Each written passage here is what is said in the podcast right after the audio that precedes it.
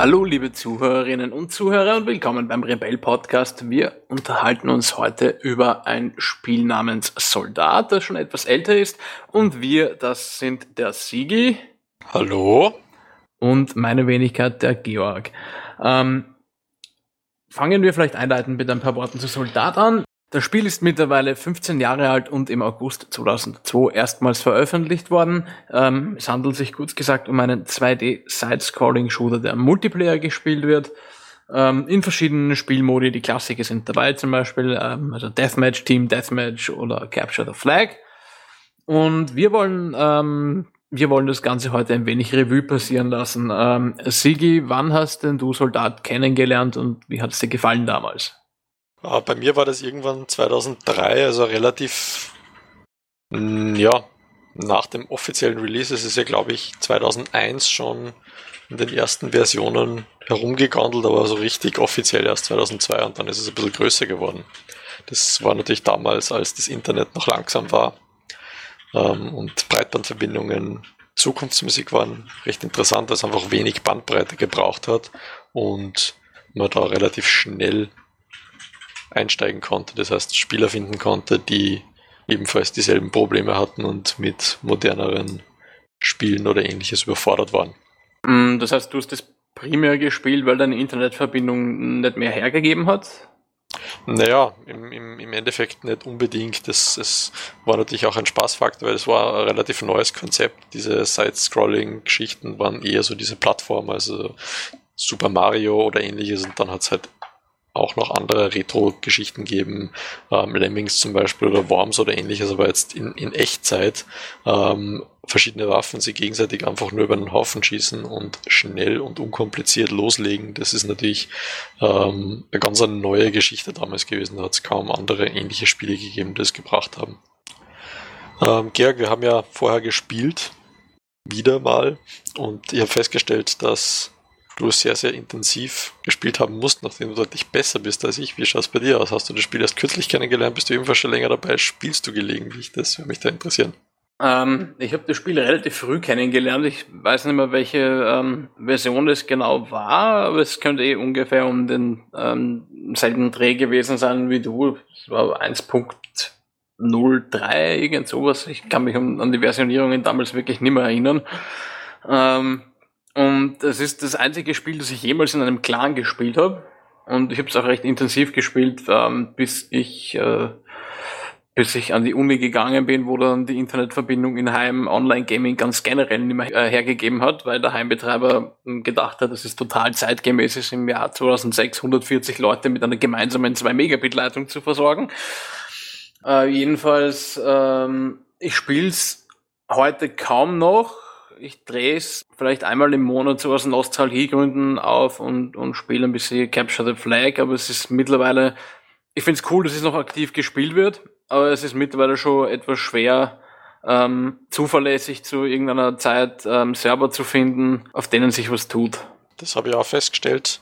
Im Endeffekt, ich habe vor, vor einigen Wochen erfahren, dass es jetzt irgendwo an die 15-Jahre-Grenze zugeht und das dann ebenfalls wieder ausgeräumt und war eben sehr, sehr stark überrascht, dass es doch ähm, sehr, sehr stark sich weiterentwickelt hat im Vergleich zur Version, die ich damals eben sehr intensiv gespielt habe, war das mehr oder weniger schon, fast der Kulturschock.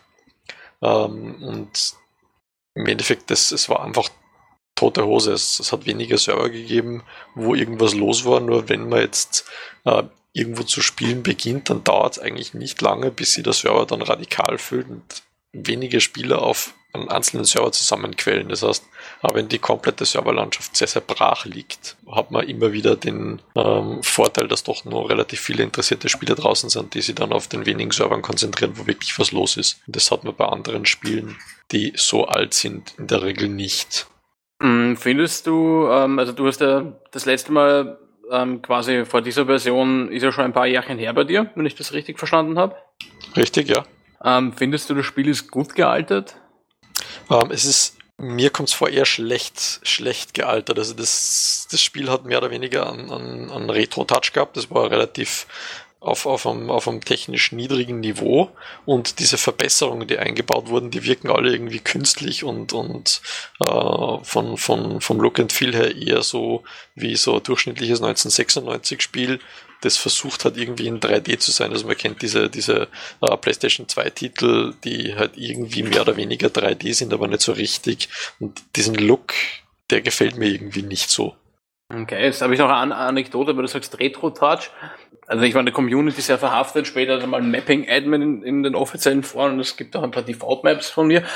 Ich weiß noch, dass in der Frühzeit von diesem Spiel, also irgendwo 2003, 2004 um den Dreh, war es beim Mapping wirklich wichtig, dass man keine zu großen ähm, Sceneries einbaut, also diese, diese 2D-Grafiken von Pflanzen oder irgendwas, die halt Kartenelemente sind. Ähm, denn wenn man zu große verwendet hat, die konnten nur im Bitmap-Format Format eingebaut ähm, werden. Das heißt, das waren relativ große Dateien verhältnismäßig. Und das hat unter anderem dazu geführt, dass sich Leute aufgeregt haben, weil ähm, einfach die Karten dann so groß wurden zum Runterladen. Zum einen. Und zum anderen war es tatsächlich so, wenn man hintergrundfüllendes Bitmap genommen hat für eine Karte, das dann irgendwann mal 20 MB groß war, dass manche Leute Probleme hatten, die eine Grafikkarte hatten, die, die noch so alt war, dass sie nur 16 MB V-RAM hatte, bei denen dieser Hintergrund dann nur abgeschnitten aufgetaucht ist. Das ist das, was mir noch einfällt. Ich nehme an, so ein Problem hat heute wahrscheinlich noch kaum jemand. Ich bin gespannt, wie das Spiel weiteraltet. Ich bestimme deinem Attest äh, weitestgehend zu. Ich finde, viele von diesen grafischen Neuerungen wirken ein bisschen deplatziert fast und passen nicht ganz rein. Andererseits verstehe ich, dass man versucht, die Grafik ein bisschen aufzupolieren. Ähm, für die nächste Version 1.8 ist schon lange angekündigt, dass man den Look überhaupt ähm, großflächig überarbeitet und quasi comichafter gestaltet. Wie das ausgehen wird, bleibt natürlich abzuwarten. Äh, und wann die Version 1.8 erscheint, steht auch in den Sternen. Ähm, wie hat denn unsere, äh, unsere aktuelle Partie jetzt gefallen? Wo würdest du die größten Unterschiede zwischen, also abseits vom grafischen Bereich, zwischen Soldat damals und heute sehen? Ich denke, das sind nicht Unterschiede im, im Spiel an sich, sondern irgendwo Unterschiede bei mir. Ich bin einfach zu alt für dieses ähm, Art von Gameplay. Das ist einfach zu schnell, das Spiel. Früher äh, waren relativ viele Titel deutlich schneller. Also jetzt mal angefangen mit, mit, mit Quake, wenn es im, im 3D-Bereich angeht. Ähm, das war so die, die Referenz des, des schnellen Shooters.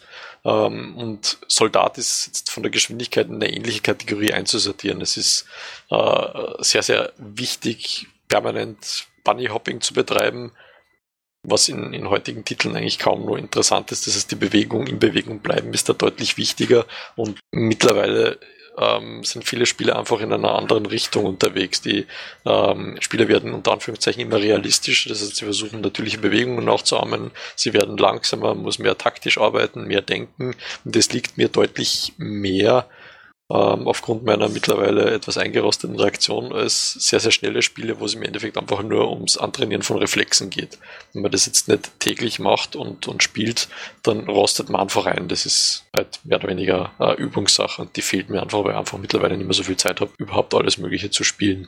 Da bist du natürlich jetzt nur deutlich im Vorteil, weil du eben das Spiel doch relativ häufig spielst und ähm, augenscheinlich mehr Übung hast und natürlich noch jünger bist. ja, ich weiß nicht, ob es wirklich am, am, Alter liegt, äh, aber die Übung merke ich natürlich schon. Wie gesagt, ich habe das Spiel in einem, in einem ähm, Klang gespielt und in Turnieren und keine Ahnung.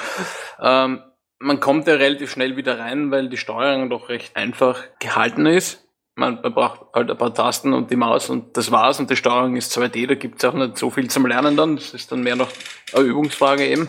Äh, aber ich muss auch gestehen, dass mir vor allem irgendwie, wenn es sich im Deathmatch zu sehr füllt, dann verliere ich da auch schon mal die Übersicht, weil man im Deathmatch also quasi wirklich in jede Richtung aufpassen muss. Und Capture Flag tue ich mir wiederum leichter, geht es halt üblicherweise von links nach rechts oder von rechts nach links. Da ist auch nicht jeder dein Feind dann quasi, sondern halt nur das gegnerische Team. Äh, ich spiele es immer noch gern, aber es hat auch immer noch seine frustrierenden Elemente, weil du halt diese winzigen Männchen hast, die auch heute noch wirklich schwer zu treffen sind.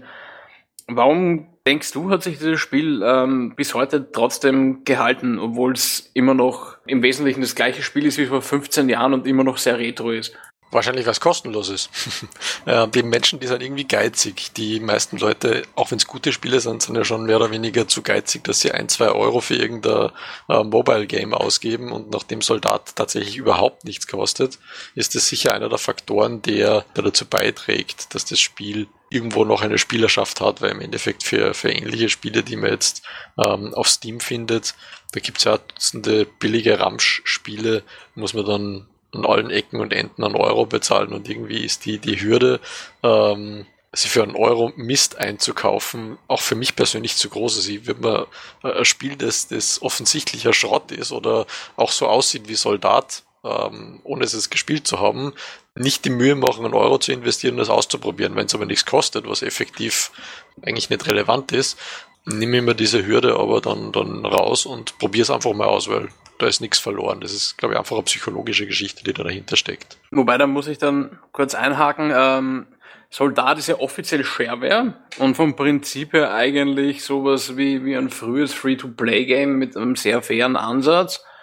Das heißt, das Spiel an sich kann kostenlos gespielt werden. Äh, eigentlich vollumfänglich. Das Einzige, was man halt nicht machen kann, ist bestimmte Details bei seinem Soldaten einstellen. Also die Farbe von, von den Jet Flames, ähm, oder ja, die Haarfarbe kann man, glaube ich, äh, nicht frei einstellen. Äh, oder nur bestimmte Farben. Also es sind so kosmetische Details, die man, die man halt ähm, kriegt, wenn man bezahlt, plus ein Sternchen in der Rangliste. Was ich glaube, was das Spiel ähm, noch erfolgreich macht, einfach nach 15 Jahren, ist, dass es einen extrem schnellen Einstieg hat. Wie schon vorher gesagt, die Steuerung ist halt wirklich simpel. Man bewegt ein 2D-Männchen über die Landschaft, das kann auch noch mit einem Jetpack fliegen. Man hat zwei Waffen, die man bedienen kann, plus Granaten und das war's im Endeffekt. Und wenn man das einmal im Prinzip eingeübt hat, kann man auch schon mitspielen und dieses, im Endeffekt kommt es dann darauf an, wie gut man die Karten kennt, dass man weiß, wo, wie, welche Reihen, also wo, wie, in welchem Rhythmus quasi Bunny hoppen, um effektiv über irgendeine Schleife quasi zu laufen und gut loszustarten mit den Chat Flames. Das sind dann eigentlich nur noch Übungsfragen. Also ich glaube, dass auch sehr, sehr viel wirklich mit dieser einfachen Steuerung zusammenhängt. Das ist sicher äh, ein Faktor. Die Lernkurve ist, ist extrem flach. Das heißt, man kommt, wie du gesagt hast, sehr, sehr schnell rein. Aber letztlich ist es dann trotzdem schwer zu meistern, weil ähm, einfach, du hast eben selbst davor gesagt, dass der Überblick, wenn, wenn es um Deathmatch geht, da verloren geht. Und das ist im Grunde jetzt eine Sache, die wahrscheinlich auf die Geschwindigkeit zurückzuführen. Also das doch immer sehr, sehr schnelle Spiele. Also ich habe in, in ähm, 3D-Spielen, wo wesentlich mehr als, als vier Richtungen zu betrachten sind, wesentlich weniger Probleme, alles im Überblick zu behalten, als in, in diesem Titel. Als wenn ich jetzt in irgendeinem klassischen Deathmatch-Szenario unterwegs bin, ist Soldat einfach ja, deutlich, deutlich schwieriger, den Überblick zu behalten.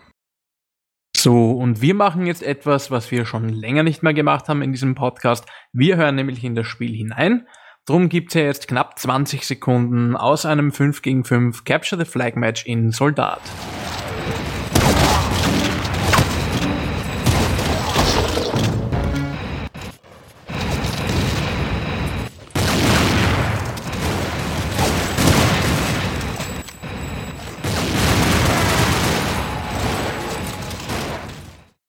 Jetzt schaut es ja ein bisschen aus, als wird, ähm, also es gibt noch Spieler natürlich, aber es sind weit nicht mehr so viele wie damals, aber es schaut ein bisschen aus, als würde sich jetzt langsam aber sicher doch totlaufen, auch wenn, wenn das Ende vielleicht ein sehr langes sein könnte. Ähm, welche Maßnahmen denkst du oder was könnte man an Soldat spielerisch oder grafisch oder wie auch immer ändern, um vielleicht dem Spiel sowas wie eine äh, Renaissance zu bescheren? Uh, was glaube ich das, das Kernproblem an so einem Titel ist, ist ähm, die Community einzubinden.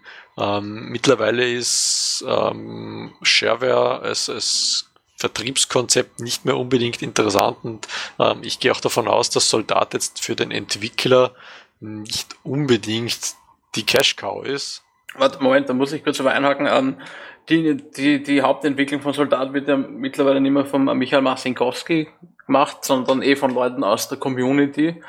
Und die haben, die machen auch Beta-Tests mit anderen Leuten aus der, äh, aus der Community. Das ist halt eine geschlossene Gruppe, wo, wo sie Leute einladen dazu, die aktiv sind und sich austauschen. Über Karten wird öffentlich diskutiert und so. Also die sind schon eingebunden, allerdings über die Foren und die Foren sind äh, bis auf einzelne Teilbereiche auch schon ziemlich leer, muss ich sagen. Mhm. Ah, das ist schon klar, das ähm, ist mir bewusst, dass er das nicht mehr im Alleingang macht. Es geht halt eher um, um die Art, wenn man die Community einbindet.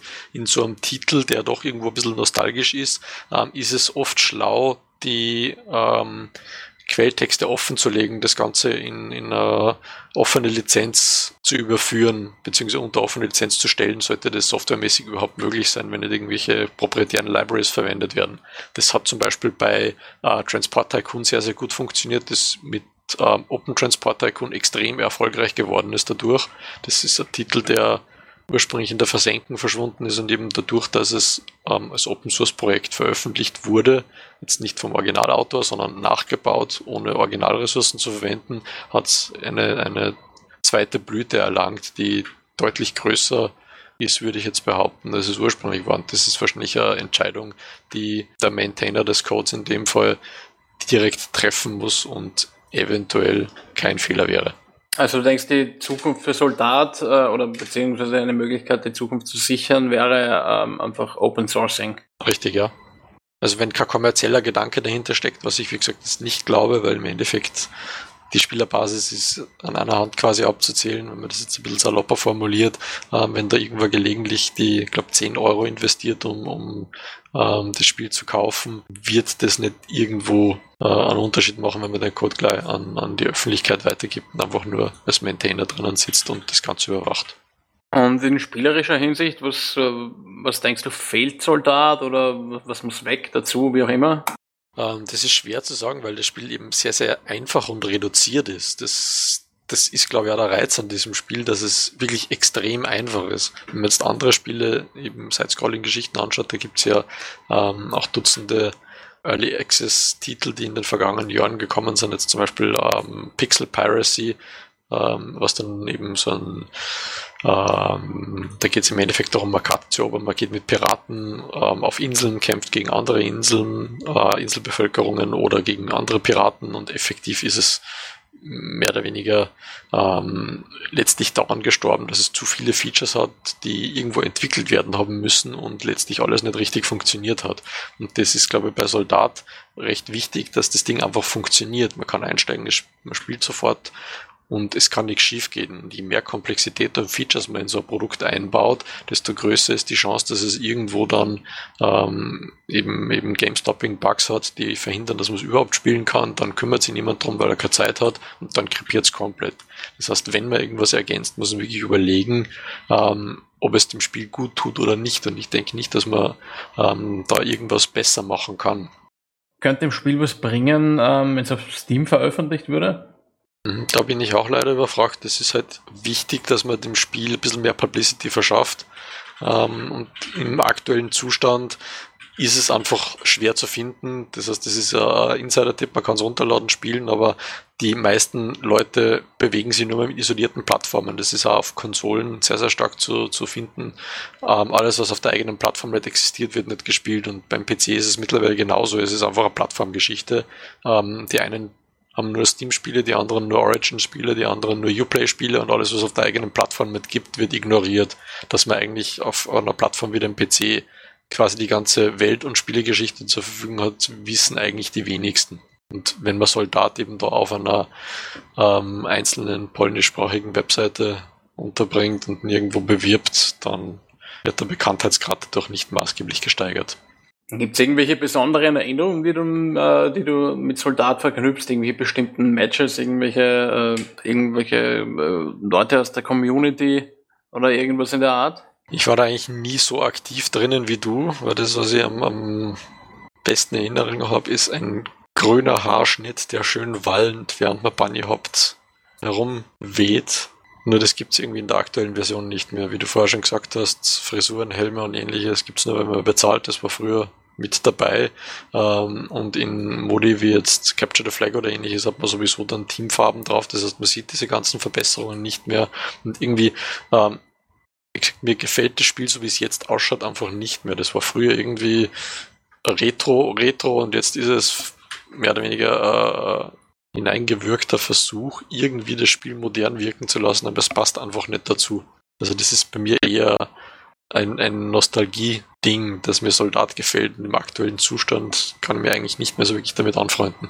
Also ist, ist, ist es wahrscheinlich eher dein Part, weil du wirklich in, im Soldat-Thema drinnen bist. Du bist da sehr involviert, du hast da sicher wesentlich mehr zu berichten als ich. tatsächlich. Also meine Clanzeit war ungefähr drei Jahre, bis dann die Uni dem ein Ende gesetzt hat.